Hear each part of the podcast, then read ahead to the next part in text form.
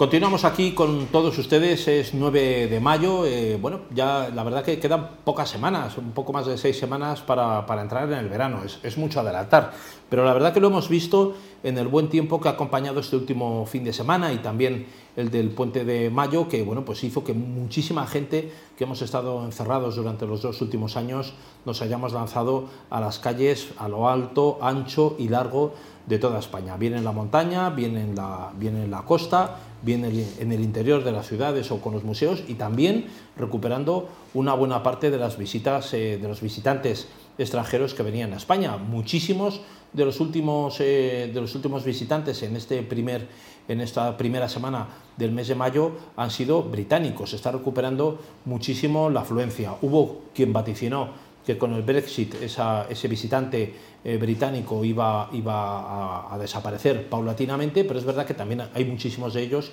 que son residentes, que tienen también propiedades en España y que no renuncian a poderlas eh, disfrutar. Tenemos hoy con nosotros a un buen amigo de esta casa, que es además compañero periodista, experto en turismo y en una especialidad dentro de lo que es el, turismo global, eh, que es muy, muy, muy, muy especializada. Y con él vamos a hablar de esto, que es el, turismo verde, el turismo ecológico y el turismo alternativo. Es el director de forumnatura.org y le damos las buenas tardes, don Arturo Crosby. Muy buenas. Bueno, encantado de estar por aquí. Muchas gracias eh, por estar con nosotros. Ah, un placer, como siempre. Dedicarnos el tiempo. Nos ha costado agendar, ¿eh? Podemos, sí, sí, sí. semanas y meses. Se nos ha complicado. que es un viajero empedernido, incluso con pandemia, ¿no? Incluso con pandemia, sí. No me han retenido. Eh, claro. Aunque ha sido demasiadas restricciones, la y, verdad. Y más complicado, ¿no? Moverse por, eh, por el resto del mundo y también por España durante la bueno, pandemia, ¿no? fuera de España no, no, no salí. Era, era, era muy, muy difícil. Y dentro de España era complicado, pero con la profesión te permitía hacerte algunas escapadas y descubrir una España totalmente vacía, que ha durado muy poco, por cierto.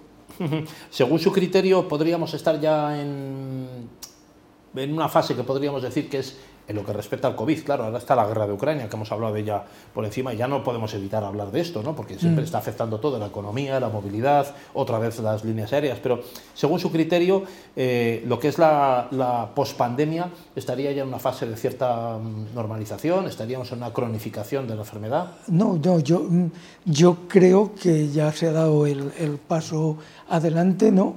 Eh, es verdad que el sector estaba reclamando ya desde hace tiempo que, como, como dijo el gobierno en algún momento, se gripalizase lo del COVID, en el momento que se ha hecho esto, ha cambiado drásticamente toda la evolución y la demanda ha aumentado, incluso nos podríamos, podríamos decirlo preocupantemente, porque yo lo he dicho muchas veces cuando hablaban que mm, por la pandemia se iba hacer un turismo sostenible, iba a cambiar todo y demás. Yo siempre he pensado que en lo absoluto, que apenas iba a haber algunos cambios y de hecho en el momento que se ha abierto otra vez la oferta, eh, la saturación ha vuelto a venir a todos los puntos turísticos más importantes del país. Y, esto va a seguir la, escalada así, sin duda alguna. Para bien y para mal. Para bien y para mal. Eh, don Arturo, ¿ese turismo británico se ha recuperado como parece lo que están diciendo los datos públicos de las administraciones regionales? Es verdad que se ha recuperado eh, el pulso mejor de lo esperado, ¿no? Porque se hablaba, se hablaba mm, había unos vaticinios eh, hmm. negros, ¿no? Con, con, el Brexit, en fin, estaba como muy complicado y sin embargo hemos visto que más o menos se mantiene la cuota, ¿no? Claro, es que hay un tema clave, muy por encima de del filtro del Brexit está las ganas de, salir de la isla de Gran Bretaña ¿no? y empezar a viajar sobre todo pues al sur de alguna manera por el clima bueno y demás. Y España siempre ha sido un destino prioritario para el mercado británico. En el momento que han abierto puertas eh, se ha disparado, porque el único problema, quizás los que lo tienen peor, por ejemplo, son las Islas Canarias pero por un tema que, ahora es el que nos enfrentamos, el precio del combustible, que está encareciendo todo el transporte aéreo, bueno, igual que el transporte terrestre. Esto es lo que está frenando un poquito esa demanda, pero por lo demás eh, yo creo que se está recuperando a una velocidad, como bien has, dicho, incluso más por encima, por encima de, lo que se había previsto.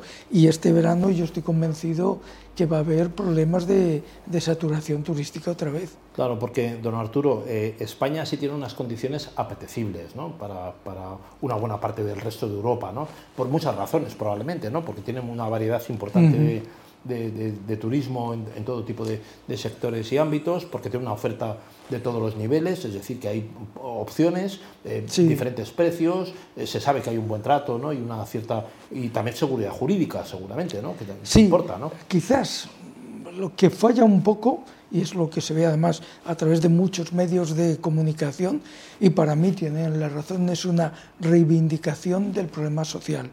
Cuando hablamos del famoso turismo sostenible, eh, estamos hablando del tema ambiental, del tema económico y del tema social.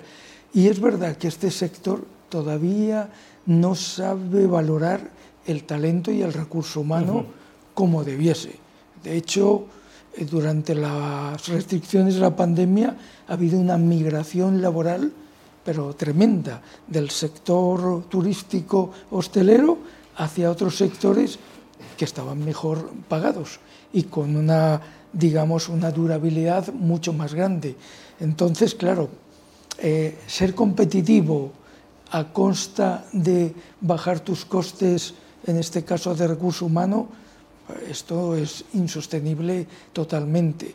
Y entran en competencia con otros destinos del Mediterráneo, véase Turquía, Egipto, Marruecos, hay muchísimos donde, donde además los salarios son muchísimo más bajos y pueden competir. O sea, competir en precio por salarios me parece un error estratégico muy grande. España tiene un factor climático eh, bastante importante, a pesar de que estamos entrando en una cierta crisis climática que a medio plazo mm, va a afectar bastante. ¿no? El tema, por ejemplo, de cultura, la gastronomía en España es, bueno de los puntos más fuertes a nivel mundial. Sigue siendo eso, ¿no? Claro. A pesar de que nosotros siempre nos quedamos con la fabada, la paella y los callos, pero que hay una oferta enorme, ¿no? todos sabemos, eh, yo recuerdo hace muchos años que vi un librito de recetas tradicionales si no recuerdo mal, eran unas 22.000. Madre mía. 22.000 recetas. Yo soy cocinero, pero fíjese, no, no, sé si llegaré a hacer 125 de esas. ¿eh?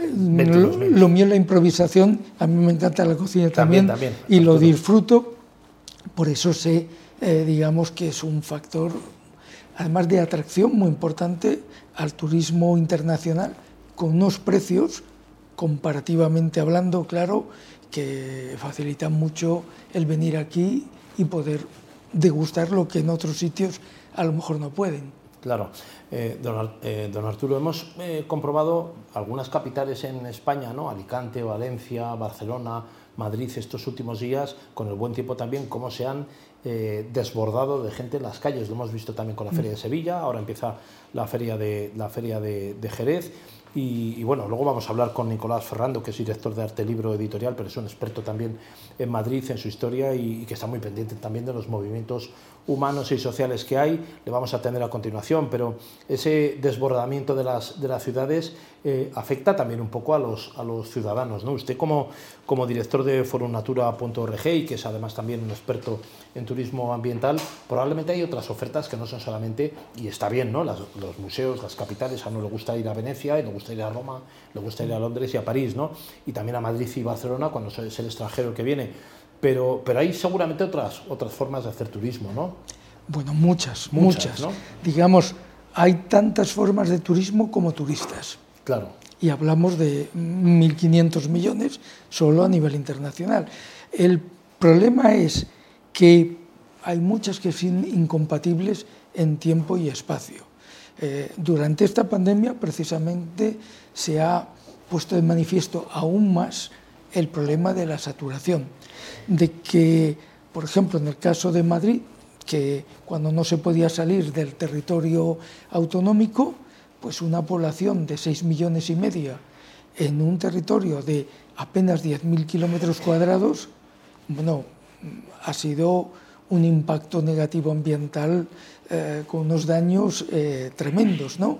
Eh, ahora mismo, en cuanto sale buen tiempo, todas las áreas naturales con fácil acceso se saturan. Se ven presionadas, ¿no? Con una presión tremenda. Y eso hay que gestionarlo, hay que saberlo gestionar porque la gente tiene necesidad.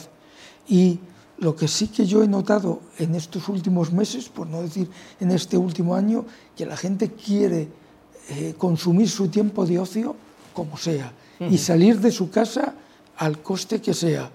Eh, eh, se ha convertido más aún en una prioridad que antes, si bien existía, ahora ya es realmente importante. De hecho, bueno, en una última publicación que he hecho hablando de la vitamina N, ¿no?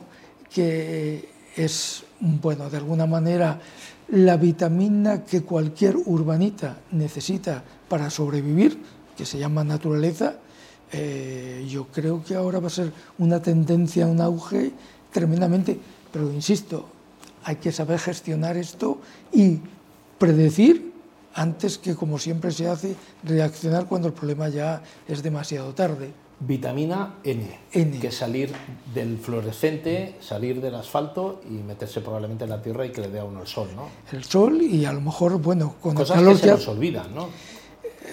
Y es muy importante, no tengo ahora mismo dato, pero a lo mejor en otra próxima ocasión podemos poner los datos 100% científicos que demuestran los beneficios en el organismo, tanto a nivel, digamos, fisiológico como mental, de cómo evolucionamos a una mejoría que en una ciudad es imposible tenerla.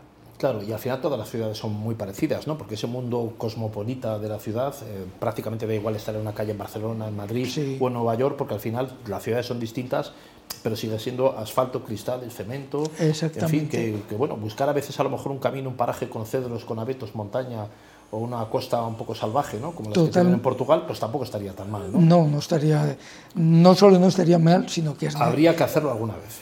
Eh, y mejor todos los meses. Bueno, entonces ahí eso nos apuntamos y ahí no hace falta visa además, ¿no? No hace falta visa, ni pasaporte COVID, ni nada. Ni nada, estupendo. Don Arturo Crosby, director de forumnatura.org, pues la verdad que vamos a, vamos a acudir ahí a, leer esos consejos de turismo que nos dan en su página y contaremos con usted en un futuro también. ¿eh? Por supuesto. Compañero periodista, turista y cocinero también. Vale. Muchas gracias, don Arturo.